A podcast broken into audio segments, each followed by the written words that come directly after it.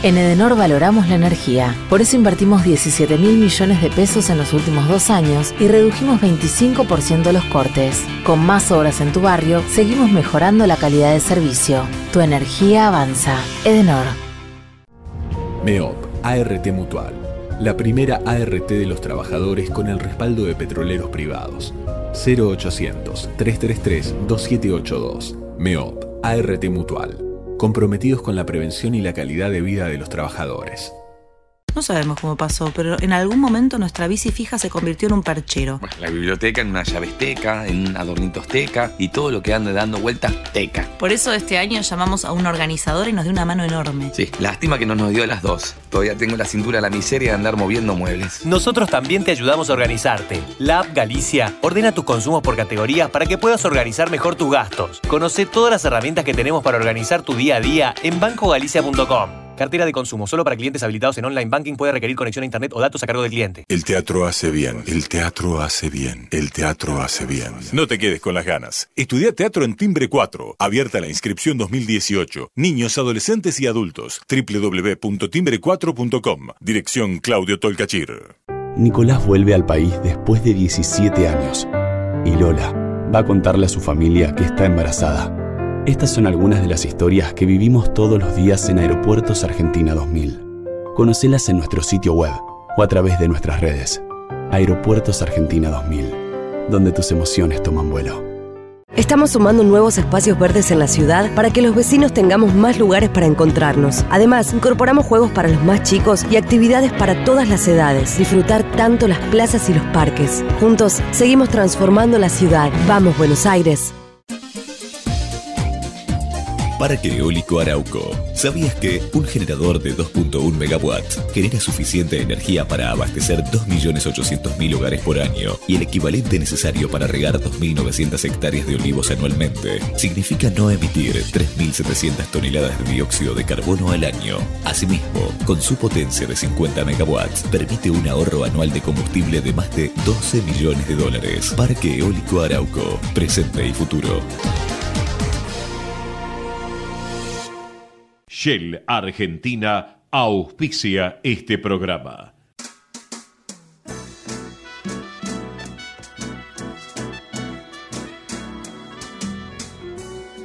Entrevistas con los protagonistas de la política, la cultura, el espectáculo, la música y el deporte. Un diálogo abierto para pensar desde una óptica diferente. Voces y memoria los martes de 20 a 21 con la conducción de Hernán Dobri.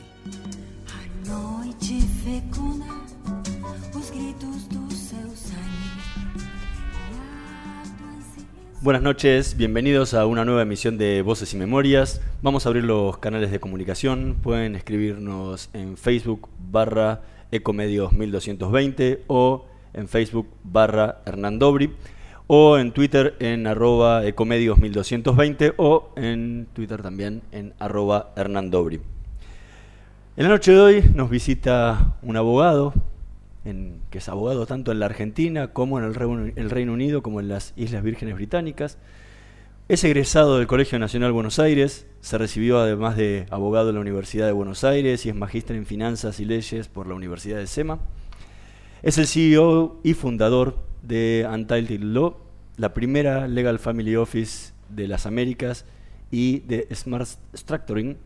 Fue socio de Walker Smith, director de Ferrer Abogados en Miami, cotitular del estudio Ogier en Montevideo, asociado en, en Aveledo Gotel Abogados, director de Asuntos Legales de Salutia.com. Hoy nos visita en Voces y Memorias Martín Litvak. Muy buenas noches, gracias por venir. Buenas noches, un placer quedó aparte para la presentación, para comentar acá en el, programa, que además sos autor del libro que salió el año pasado, Cómo protegen sus activos los más ricos y por qué deberíamos imitarlos. El libro es una mezcla de derecho, finanzas y bajado a la tierra para los que no entienden absolutamente nada ni de una ni de la otra. ¿Por qué? ¿Por qué este libro? mira, eh, la idea principal fue justamente hacer eso, o sea, bajar bien al nivel del usuario final, digamos, eh, todo lo que tiene con planificación patrimonial. ¿Por qué? Porque no había otros libros. A mí muchas veces me decían, che, ¿qué me recomendás para empezar a leer un poco sobre temas offshore, sobre trust, sobre sociedades? La verdad es que no hay. Hay algunas columnas, algunos artículos, eh, nunca un libro ordenado, nunca un libro moderno. Eh, nunca un libro de alguien que tuviera la, la, experiencia del día a día en este tipo de cuestiones. Eh, y me pareció que era, no tengo un servicio a la comunidad porque sería too much, pero me pareció que era algo que, se necesitaba. Hoy, digamos, es un libro que, se leyó bastante, me consta que se enseña en algunas universidades inclusive. Solamente el día de mañana va a haber libros mejores y más profundos. Este tiene el mérito de ser el primero y de ser, eh, haber escrito en lenguaje muy llano, digamos. Eh, eso fue y creo que cuando uno realmente maneja y tiene experiencia sobre un tema, lo puede hacer fácil. Eh, no necesitas complicarlo demasiado. Y esa fue la idea, en realidad. ¿Cómo haces para bajarle todas esas cuestiones legales, todas esas cuestiones financieras y encima jurisdicciones en las que uno ni siquiera está acostumbrado a lidiar día a día a un público masivo está lejos de todo eso. Es que en realidad lo que me, lo que me pasó a mí eh, es que lo hago eh, todos los días cuando hablo con mis clientes. O sea, mis clientes no son ni abogados ni contadores en su gran mayoría, por eso gente muy exitosa en otros ambientes, deportivo, empresarial, lo que sea, y cuando vienen tenés que explicarle en estos términos. Eh, vos imaginate que, no sé, un futbolista profesional te viene a ver y dice, bueno, yo ya me retiré o me estoy retirando, quiero proteger mis activos, y vos le empezás con las cosas este, académicas y lo perdiste los tres segundos. Eh, lo mismo con, con, gente profesional, digamos. O sea, entonces, eh, yo de alguna manera fui desarrollando esta, si querés, habilidad o característica de poder explicar en términos fácil, fáciles cosas que no lo son tanto, pero la realidad es que es un tema de necesidad. Si yo no lo explico fácil, no lo vendo, si querés. Entonces, fue surgiendo como algo muy natural.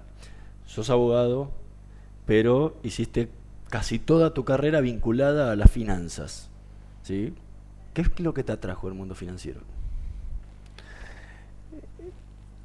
Yo cuando era chiquito decía que quería ser banquero. Este, no bancario, banquero. Y después estudié Derecho. No, yo creo que uno, eh, y siempre, la, carrera de Derecho es una carrera que parece que no, pero es muy amplia. Eh, y uno va terminando, uno termina acomodándose en el lugar donde se siente más cómodo. A mí la parte financiera me gusta, pero me gusta mucho más la parte, si querés, familiar. Mi, mi trabajo tiene mucho que ver con proteger los activos de, de peleas familiares, de, eh, desencuentros. Quizá ahí la influencia de mi madre como terapeuta de, familia influyó más que otras, digamos. Este, yo desarrollé, si querés, un oído donde estoy, me siento con las familias, eh, las escucho y me divierte, me entretiene. Para mí no es pesado ir a una reunión y hablar seis horas con una persona sobre qué pretende que pase con cada uno de sus hijos el día que él no esté. Y la mayor parte de los abogados no tiene ganas para eso, de hacer eso, cobran por horas, con lo cual no es eficiente.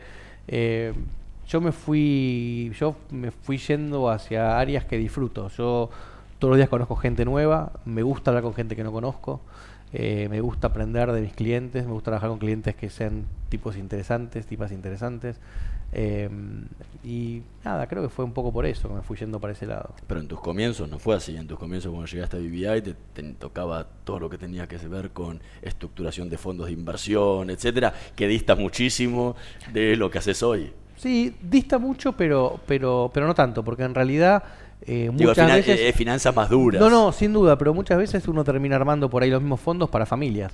Entonces, este, creo que de haber trabajado con fondos de inversión, con, con emisiones de notas y demás, me dio, me dio un buen bagaje de elementos. O sea, yo durante muchos años, eh, digamos, usé sociedades, usé mismos fideicomisos para transacciones financieras y eso me llevó a conocerlos con una profundidad determinada que me facilitó después trasladar todo eso a los grandes patrimonios familiares.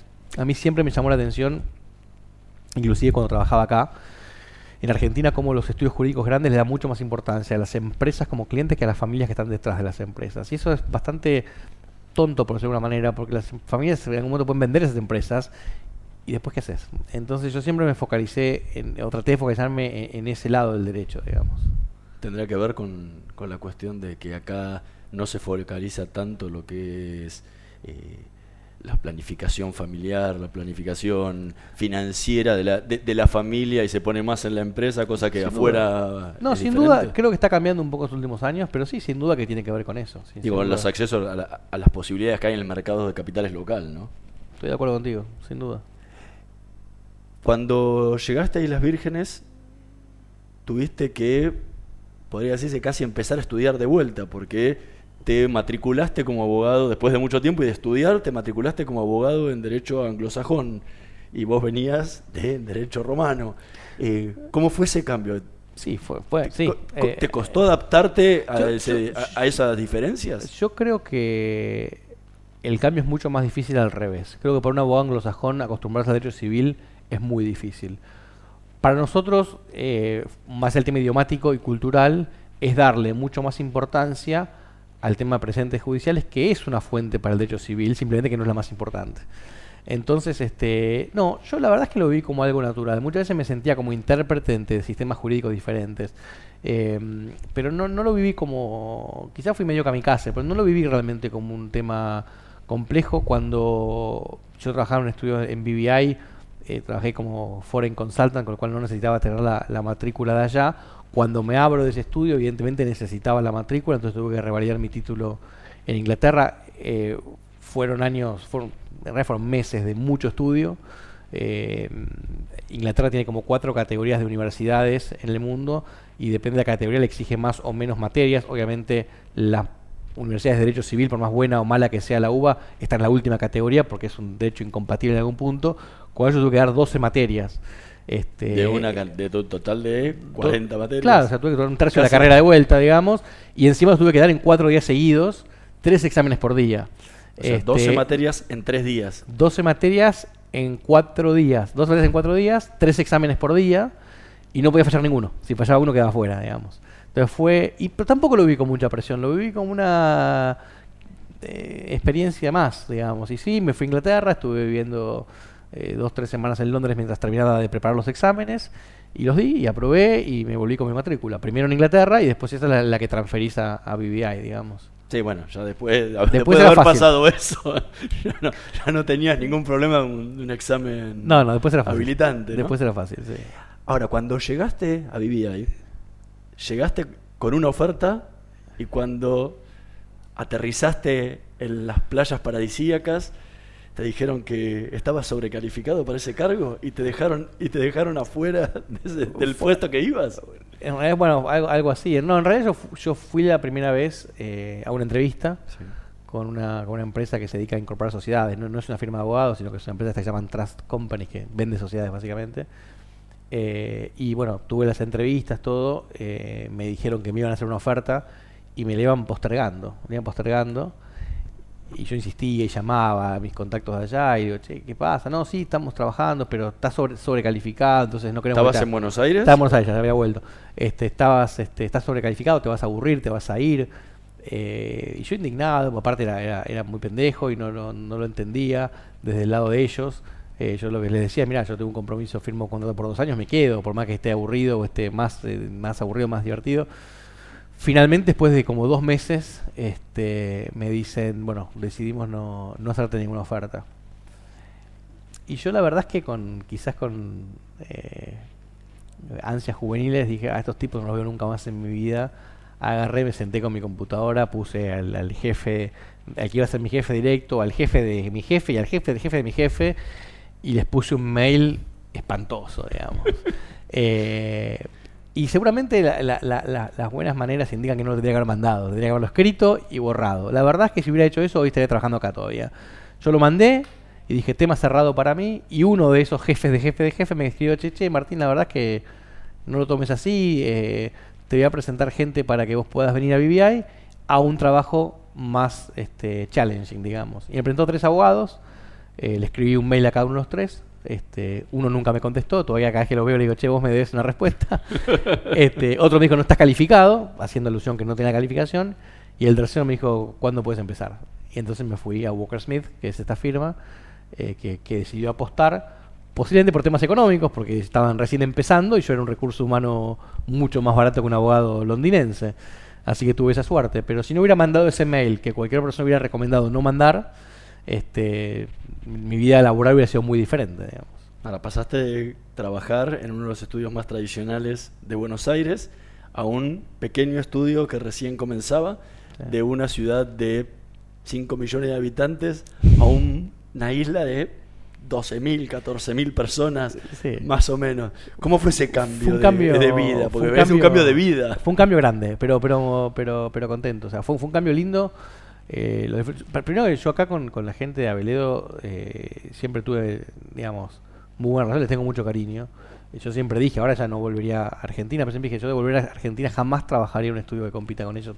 Pues lo siento así. Eh, y yo luego la experiencia en ese momento, yo ya me había ido una vez para ir a Salutia y había vuelto a Veledo. Y a los 3, 4 meses viene esta oferta, entonces me junté con unos y digo, mira, me sale esto, me, me dice otra vez te vas a ir. Le digo, pasa que es algo que no puedo dejar pasar, a lo sumo en un par de meses vuelve. Me dice, bueno, ¿qué querés de nosotros? Me lo dijeron muy bien, dije, mira, yo la verdad, eh, si me guardan el lugar por seis meses, les voy a agradecer, porque no sé qué va a hacer de esto. Y me fui. Y nunca más volví, digamos. este Y la adaptación fue, fue linda. Yo, la verdad es que recién me había casado, yo me, me casé en enero de ese año y, en junio me fui. Entonces tenía todos los, todas la- la- las esperanzas y todo el proyecto de vida. Eh, mis dos hijos nacieron mientras estábamos en BBI. Entonces yo tengo BBI asociado como un, un lugar feliz. De hecho, a la semana que viene voy a estar allá, voy muy sí, seguido.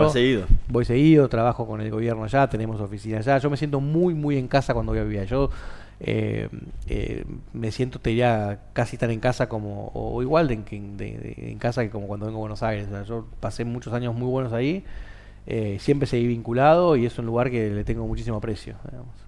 Estamos conversando con Martín Litvak. Vamos a escuchar el primer tema que eligió para esta noche de Voces y Memorias, Taxman, en la versión de los Beatles.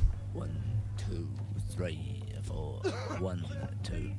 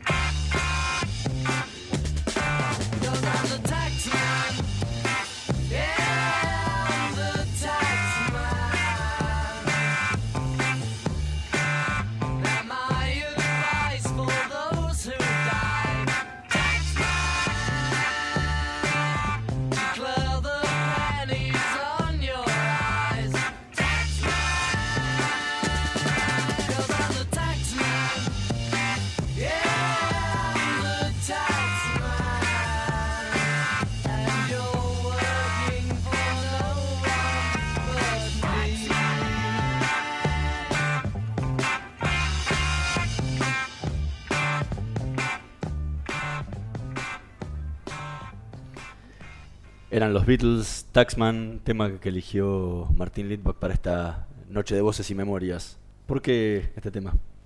Eh, lo elegí, bueno, obviamente el contenido hace clara alusión al tema impositivo, pero además fue usado por una campaña hace muchos años, cuando todavía se podían hacer campañas de centros offshore, por el gobierno Liechtenstein, donde decían, bueno, como existe el, el- el- el infierno, creamos el paraíso, y era una, esta canción con muy buenas imágenes, algunos cambios de letra, en algunos, eh, algunos impuestos específicos. Eh, yo de hecho la uso para algunas conferencias cada tanto, hoy sería imposible pensar en ese tipo de publicidad, pero bueno, la elegí básicamente por eso. Pasaste varios años trabajando en las Islas Vírgenes Británicas y en un momento te sale la posibilidad de ir a abrir la oficina de la empresa en la que trabajabas en Montevideo. Eh, todo un desafío, era volver, salir del paraíso y volver a la tierra, a la tierra natural, ¿no? En, realidad eh, fue una. Más que apareció la, la, la posibilidad, fue algo que nosotros fuimos tratando de que aparezca, digamos. Yo eh, creo que una de las buenas cosas que uno puede hacer en la vida es irse, irse bien de los lugares. Entonces, yo lo que veía era después de los primeros dos años de contrato que tuve, me renovaron por tres más. Y yo ta- ya tenía mis dos hijos y yo veía que en algún momento iba a querer irme y no quería llegar a un momento donde iba a estar todo muy tenso. Entonces, bueno, empecé a armar un plan de negocios para justificar la presencia en Latinoamérica, que tenía bastante lógica. La verdad cuando yo llegué a Booker Smith había un solo cliente en Latinoamérica. Con el tiempo y con el apoyo de ellos, obviamente, no es un tema de mérito mío únicamente, pero nos llegamos a tener casi el 20% de facturación del estudio. O sea, realmente Latinoamérica era importante para el estudio. Y bueno, armé un plan de negocios, sugerí diferentes lugares. eh, Argentina no era una opción viable eh, para una empresa internacional. Además, yo no estaba seguro de querer volver al país para vivir acá y no quería exponer a mis hijos a que estén de pronto con sus abuelos y después llevármelos de vuelta a otro lado. Dije, mejor no volver, pero estar cerca. Y surgió lo Uruguay. eh, yo analicé en su momento Chile, eh, Brasil, Argentina y quedó, quedó Uruguay. De hecho, en su momento tenía también ofertas para irme a, a Londres o a Miami por otras firmas. Pero me pareció que era divertido en ese momento de la carrera montar una oficina y saber cómo era eh, estar de ese lado del mostrador, digamos, que es un poco sumarle al tema de, de la abogacía, un poco de management y, y demás. Y volver, a- full. y volver al, a- al derecho romano. No, pero yo en realidad, yo en realidad seguí trabajando como, como abogado y Caimán, digamos, o sea, no hacíamos derecho uruguayo ahí. Pero estuvo lindo, la verdad que abrimos la oficina de cero, yo llegué a una oficina totalmente vacía y llegamos a tener 6, 7 personas en un par de años. Eh, después el grupo se fusionó con una firma más grande. Y la verdad que ahí ya me empecé a no sentir muy cómodo. Eh, las cosas iban bien en Uruguay, pero es como que cuando vos pasás a representar el 20% del negocio al 1 o 2, te volvés un poco irrelevante. Entonces, y la que uno trabaja, siempre digo, uno trabaja por, por, muchas razones, pero una que es importante es el reconocimiento. A mí el tema económico siempre fue secundario. Ahora, si no me vas a reconocer lo que hago, ni en lo bueno ni en lo malo, o sea, prefiero venir retarme si hago algo mal, pero es como estás ahí alejado, el, el, el, el headquarter nuestro pasó de BBI, donde yo, donde yo trabajaba, a hacer Jersey, era una empresa mucho más europea, y, y bueno, ahí me decidí un poco abrirme camino por mi lado. ¿Y cómo fue ese cambio? Pues pasaste toda tu vida laboral de ser empleado a, bueno, ahora soy dueño a, Fue- fue- yo no fue- a costo y riesgo mío. Fue gradual, mirá fue, fue, viéndolo para atrás no lo pensé así en ese momento, pero fue gradual. Yo, acá claramente cuando estaba en Argentina era empleado, en relación de dependencia, ninguna duda. Cuando paso a BBI sigo siendo empleado, pero me hago cargo de la Latinoamérica, con lo cual tenía una, una obligación de reporting, tenía obligación de tener un, un plan de negocios y de ir enfocado hacia algo. No era el típico empleado de 9 a 5 y después iba a la playa, nunca fui así. Cuando vengo a, cuando voy a Uruguay a hacer la oficina, esa parte se, se incrementa, entonces es mucho más reporting, es mucho más presiones, manejar budgets propios. Pero siempre reportabas a otro. Siempre reportando a otro. Cuando paso a Ferrar fue un joint venture, donde yo tenía un mínimo asegurado, que era un tercio de mi sueldo en Ogier, pero era, era una, algo estaba asegurado y era un joint venture con la marca de otro, que era el estudio más grande de Uruguay, como era, como era Ferrar, y después sí me lanzo solo, pero fue gradual. No es que de empleado en Sí, un sí. estudio local de pronto abro mi estudio y no tengo idea cómo es un reporte, no tengo idea qué es Ah, un business eso plan. O sea, fue bastante gradual, fui tomando cada vez más riesgos, este, y después fue, eh, después de lanzarme solo, fue eh, abrir diferentes oficinas. Entonces de Uruguay pasamos a Uruguay, BBI y Miami, y después eso fue todo el cambio de nombre. O sea, siempre voy un poco más, pero, pero fue paso a paso, digamos. Ahora, estando en Uruguay, te lanzaste también como empresario. Fue una, fue En una... 2000 eh, en 2010 compraste la franquicia de Café Martínez Sí. para lanzarlo en Uruguay. Sí, Ahí sí te metiste en una que no habías estado nunca. Por suerte salí. Este, Porque el negocio gastronómico no tiene nada que ver con No, el derecho. Nada que ver. Yo siempre digo, en la, en la cafetería que lo hicimos con, con mi ex mujer juntos, digamos, eh, era tomar 70 decisiones irrelevantes todos los días y en mi oficina tomar una, pero recontra relevante. Eh, realmente fue. Eh, eran cosas muy, muy distintas. Fue muy divertido en algún punto. eh, no fue una buena experiencia en lo económico, sí en lo personal, porque se aprenden muchas cosas, digamos. Nosotros terminamos prácticamente regalando eso cuando nos fuimos de Uruguay. Este, y ahí aprendí justamente que franquicia es algo que uno nunca tiene que hacer. Porque tenés un socio de afuera que tiene una idea del aporte, del valor que pone que no es eh, tan real, sobre todo en un mercado distinto. O sea, en Uruguay nosotros conocíamos Café Martínez porque somos argentinos. En Uruguay la verdad no conocía nadie. Si hubiéramos puesto Café Fernández, era exactamente lo mismo. Y no había nadie llevándose una tajada, digamos. Pero se aprende, de todo se aprende. Este, la verdad que fue, fue lindo el proyecto, con, con Agus nos divertimos mucho en el proyecto. Fue, digamos, de hecho creamos una marca en Uruguay que todavía está vigente. Desde el punto de vista empresarial, si querés, ese es el mérito. O sea, llevamos una marca que nadie conocía, la pusimos ahí, más allá que nosotros perdimos, eh, la marca ganó valor y está ahí. A nivel económico, como te digo, no fue una buena experiencia. Y a nivel empresarial, este, eh, trato de quedarme con lo, con lo positivo, digamos. O sea, fue lindo entrar, fue muy lindo salir eh, y disfrutamos muchos momentos durante también. digamos. ¿Pero por qué te metiste en eso? O sea, ¿qué te atrajo? La verdad es que no había un café decente en Montevideo. Eh, y después nos dimos cuenta que no había un café decente porque la gente no lo quería, no lo necesitaba. Y nosotros dijimos, che, pero no hay lugar para tomar un cafecito. eh, no puede ser esto. Eh, y bueno, este, de alguna manera también Está fue... Tomando mate. Y no, y aparte hay un, No tema necesita el café. hay un tema en esa época, no tanto ahora que bajó bastante el tema de seguridad, pero en aquella época la gente se iba a la Rambla con una birra y se quedaba charlando ahí, cosa que por ahí en Argentina no está tan acostumbrada por Claro. tema de seguridad más que nada. Uno acá se siente resguardado en el cafecito. Y vos vas a cualquier café acá y está lleno todo el tiempo. Allá el café está lleno cuando, a la mañana temprano, un poquitito al mediodía y a la tarde a la hora del té. Pero tenías horas que por ahí no venía gente por más voluntad que uno le ponía. Y mira que le pusimos con Agus un montón de huevo, digamos. Montón, montón, montón. Dimos todo por ese negocio. ¿Y qué te, qué te llevas de lecciones que después te, te sirvieron para tu negocio Eh, de yo- abogado? Yo creo que, eh, a ver, sirvió tomar decisiones eh, no emocionales como fue las, en la salida. Nosotros, la decisión de entrar fue una decisión emocional.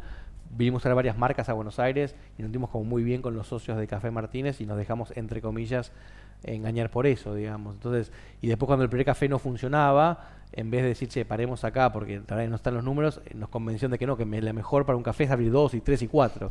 Y eso realmente no fue así.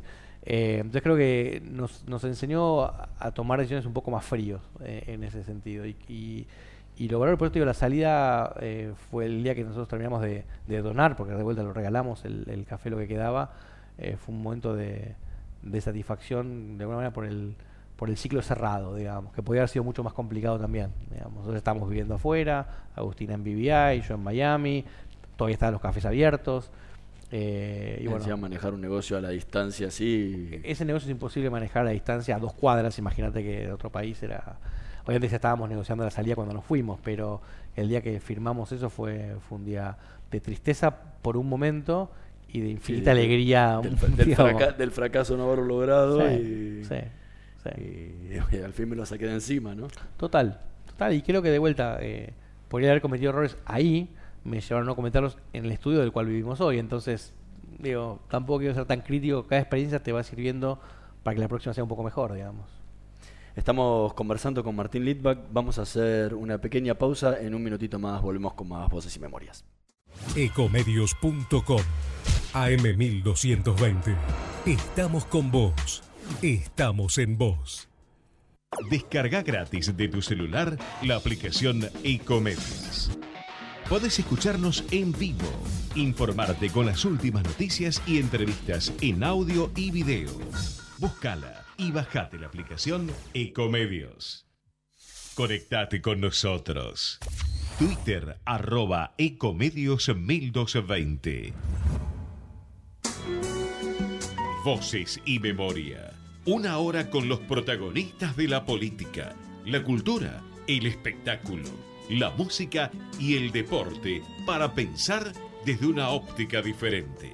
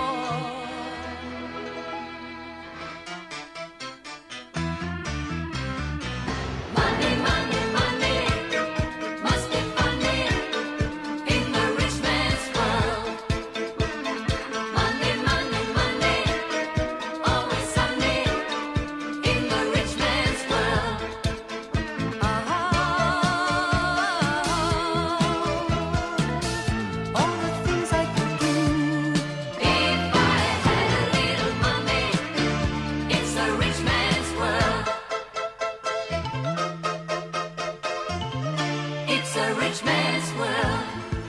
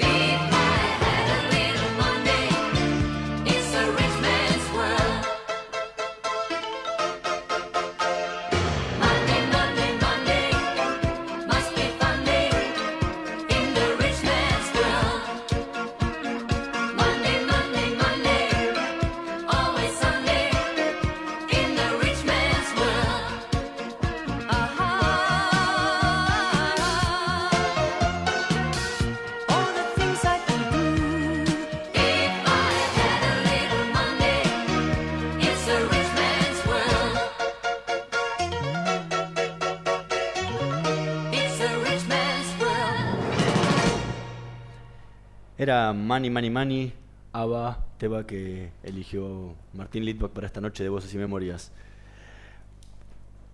Voy a preguntarte por qué, pero quiero imaginarme que por tu profesión Money, Money, Money. Mira, yo- yo creo que eh, una de las cosas que yo siempre traté de hacer en mi profesión fue, digamos, desmitificar lugares comunes, digamos. Uno fue el tema de los paraísos fiscales y, y el libro de alguna manera tiene, tiene que ver con eso.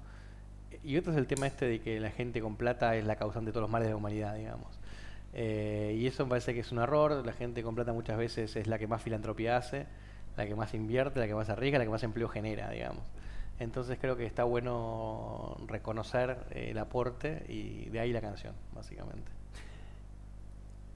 Tenés una cruzada especial en las redes sociales con todo lo que tiene que ver con los paraísos fiscales. Bueno, buena parte del libro tiene que ver con desmitificar eh, la, la imagen que existe generalmente en América Latina, porque Mm. el, el libro está apuntado a América Latina, no a Argentina solo, sobre los paraísos fiscales. Eh, ¿cómo, te, ¿Cómo te beneficia y te perjudica en tu profesión ese perfil tan alto que tenés en las redes?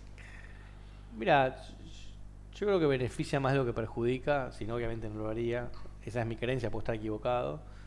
Eh, fue algo que se dio muy naturalmente. Yo cuando surgió Panama Papers, eh, muchos de mis colegas, o sea, yo empecé a percibir en muchos de mis colegas mucha, mucha, mucho componente de culpa, digamos. Este, y dije, no, de ninguna manera, este es el momento para salir a hablar. O sea, algo de lo que nosotros no, no conseguíamos hablar nunca, porque nadie te llamaba para preguntarte por un tema offshore, de pronto todos los medios estaban interesados.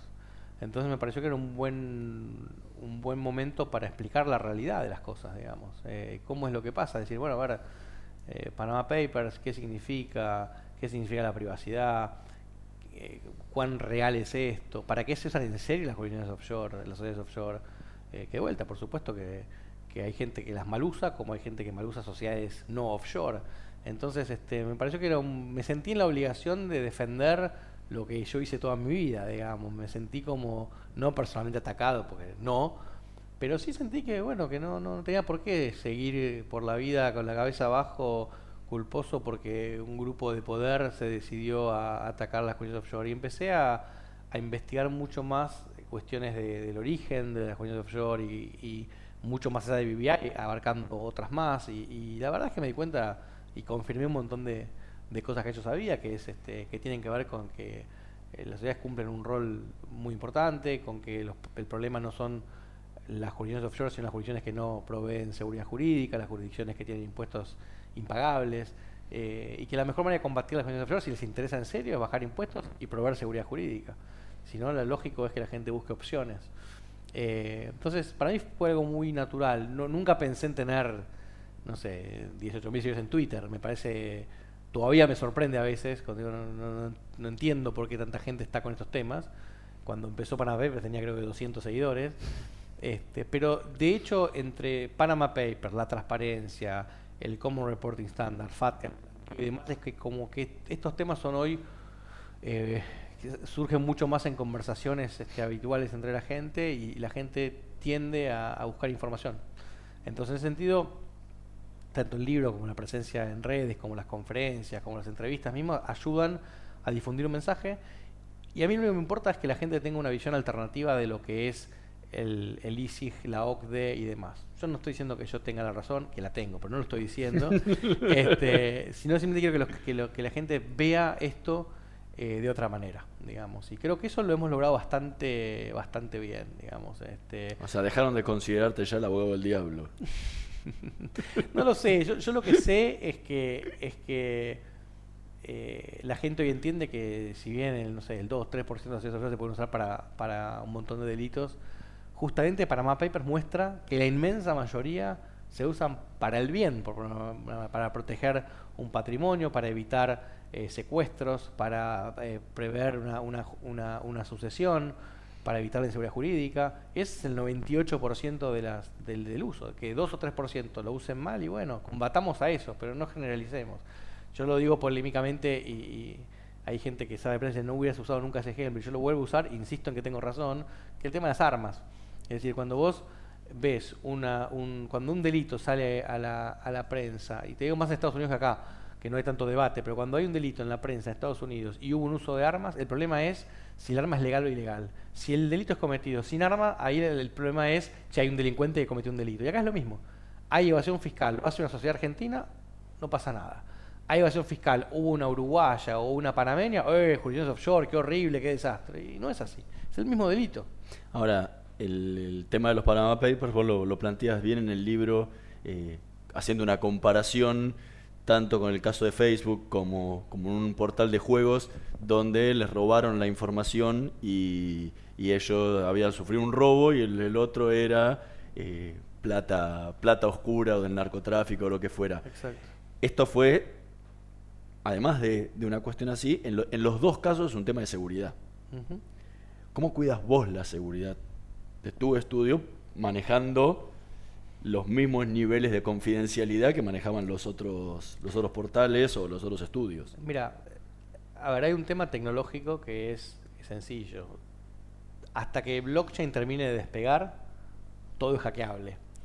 Entonces, partiendo de esa base, yo puedo, por supuesto, y tengo sistemas de protección. Pero el tema acá, te diría que más o menos son dos, dos temas. Uno es cultural.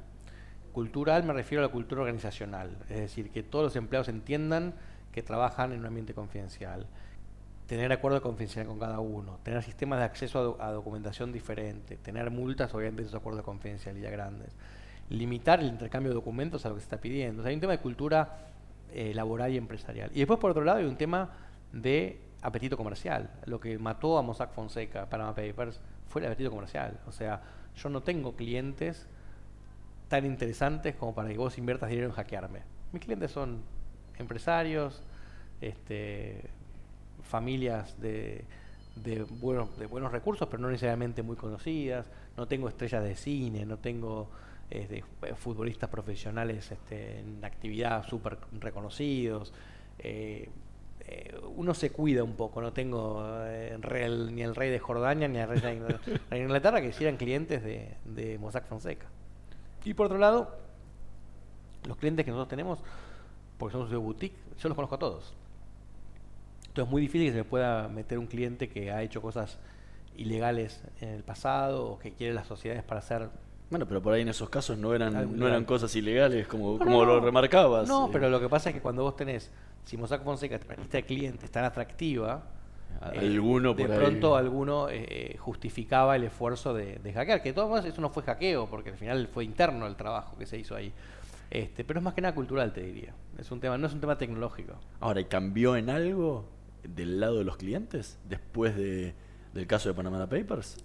Mira, yo no noto grandes cambios porque de hecho después de Panama Papers, y yo ya estaba, por eso una vez me acuerdo me preguntaron si Panama Papers fue un, fue un game changer para la industria, fue, fue un- una bisagra para la industria.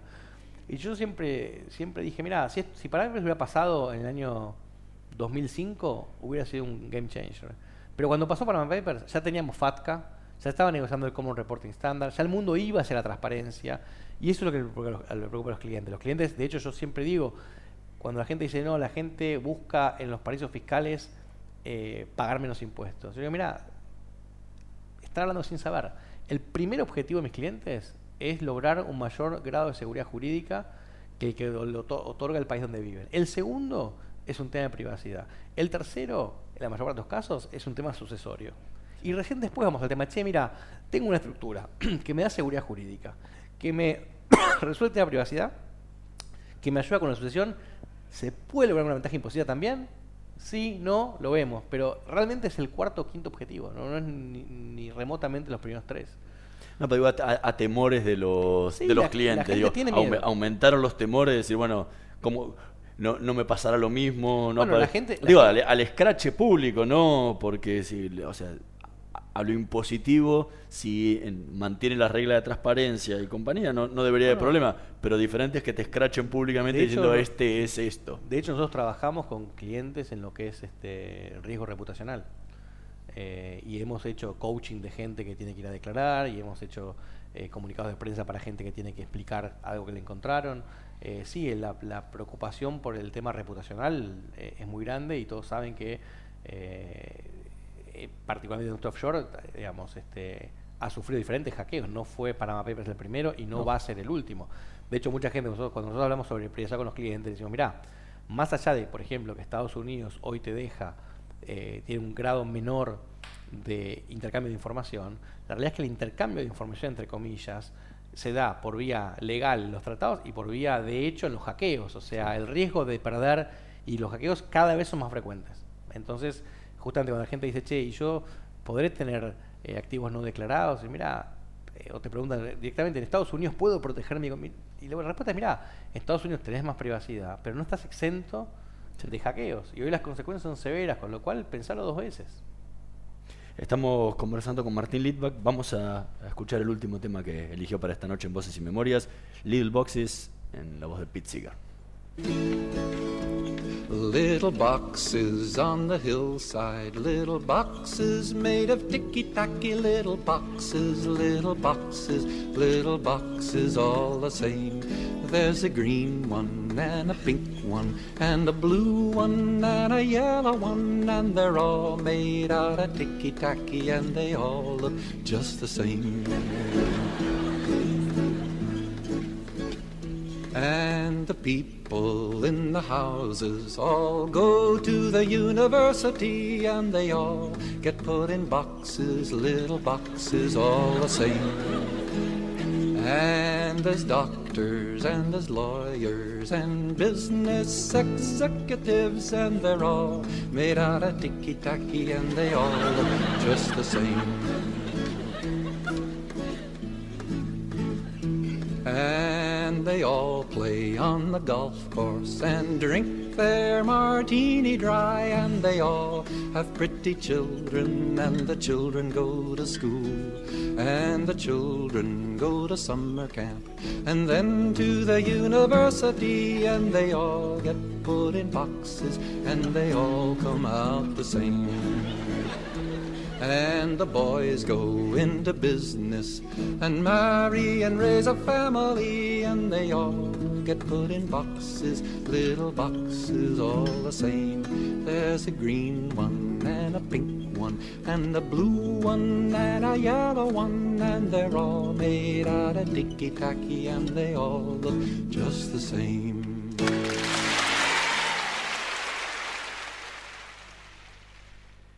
Era Little Boxes en la voz de Pete Seeger, tema que eligió Martín Litvak para esta noche de Voces y Memorias. El último, ¿por qué? En realidad tiene que ver con el, con el hecho de que cuando uno arma estructuras para, para familias, son básicamente pequeñas cajitas que uno va poniendo arriba, abajo, al costado para poner los objetivos que ellos, que ellos tienen, digamos. Una cajita puede ser una sociedad, otra cajita puede ser un trust, otra cajita puede ser un fondo de inversión, y esa combinación de cajitas es lo que asegura que podamos conseguir los objetivos que los clientes tienen cuando nos vinieron a buscar, digamos. Hay algo que me quedé con las ganas en el libro y fue decir, ok, ¿cuánto sale? Porque está todo explicado, pero digo, ¿cuánto me sale hacer esto? Es que- Digo, está- eh, hay un montón de opciones que planteaste y bueno, ¿es barato o es para un señor que tiene cientos de miles de millones de dólares dando No. vuelta por ahí? A ver, como, como yo siempre trato de explicar, es, eh, a ver, vos tenés para diferentes eh, tamaños de familias eh, diferentes soluciones. Entonces esto en el fondo eh, puede empezar con algo bastante barato y puede complicarse. Por ejemplo, a ver, muchas veces uno tiene un cliente que dice, mira, a mí lo único que me preocupa es el tema sucesorio. No me preocupa más otras cosas. Tengo, no tengo una actividad riesgosa que me va a generar juicios de daños y perjuicios. Este, no tengo un rol tan público que me, la privacidad es importante. Lo único que quiero es resolver el tema sucesorio. Quiero que el día que yo no estoy, mis hijos tengan rápidamente lo que yo eh, generé. Y ahí quizás con un testamento lo resolves. ¿Cuál un testamento? Es barato, aparte lo pagas una vez. No tiene un costo de mantenimiento. Eh, después, si alguien quiere algo un poco más sofisticado, es una sociedad offshore. La verdad una sociedad offshore te puede valer 1.000, 1.500, 1.600 dólares por año. Entonces, también, dependiendo de los montos, no es una suma prohibitiva.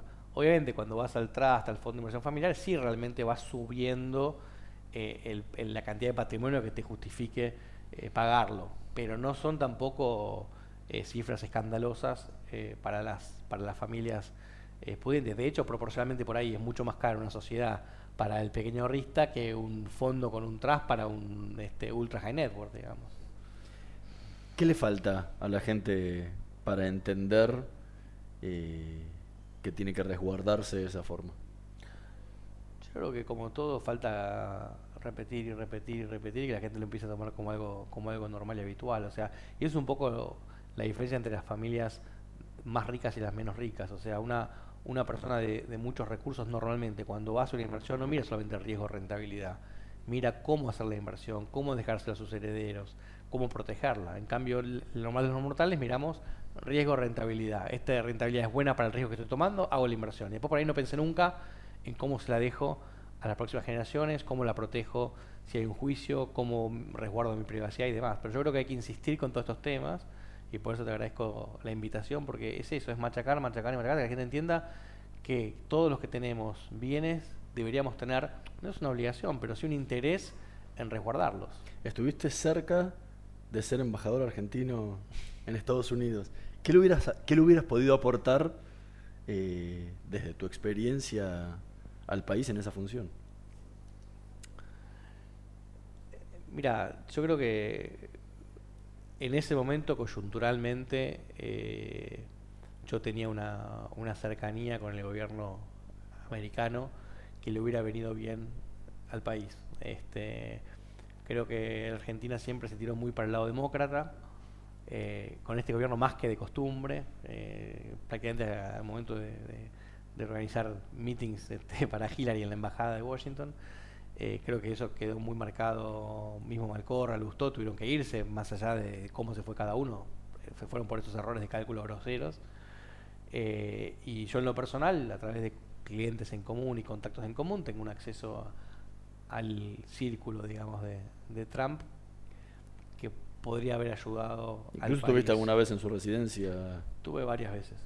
Tuve varias veces. Este, tengo, eh, digamos, conocidos en común que han estado en, en- en posiciones bastante, bastante altas en la Casa Blanca. En ese momento yo estaba bastante menos desencantado con el gobierno de, de Macri que, que ahora. Y creo que hubiera sido un, eh, eh, interesante. De todas maneras, viéndolo para atrás, eh, esto justo lo preguntaron el otro día, eh, agradezco que no haya salido, digamos. Hubiera sido un error para mí en lo personal y en lo, en lo profesional. Pues te iba a preguntar, ¿cómo te hubiera impactado No, eso en tu trabajo? Me hubiera impactado ne- negativamente. O sea, yo tenía un plan de contingencia donde tenía previsto eh, que ciertos abogados me, me reemplacen en ciertos roles, pero, pero creo que hubiera sido, en lo personal, yo recién estaba llegando a Miami, tenía 6, 7 meses ahí. Mis hijos, cuando empezó a sonar esto en los medios, no les gustó nada. Dije, che, pero mudarnos de vuelta a Washington, estamos en Miami, estamos bien. No hubiera sido bueno. Mi negocio seguramente se hubiera mantenido haciendo la plancha, pero no hubiera crecido como creció. Eh, creo que hubiera sido eh, algo erróneo. Pero bueno, de- de- lo hubiera cometido el error porque hubiera aceptado sin ninguna duda, digamos.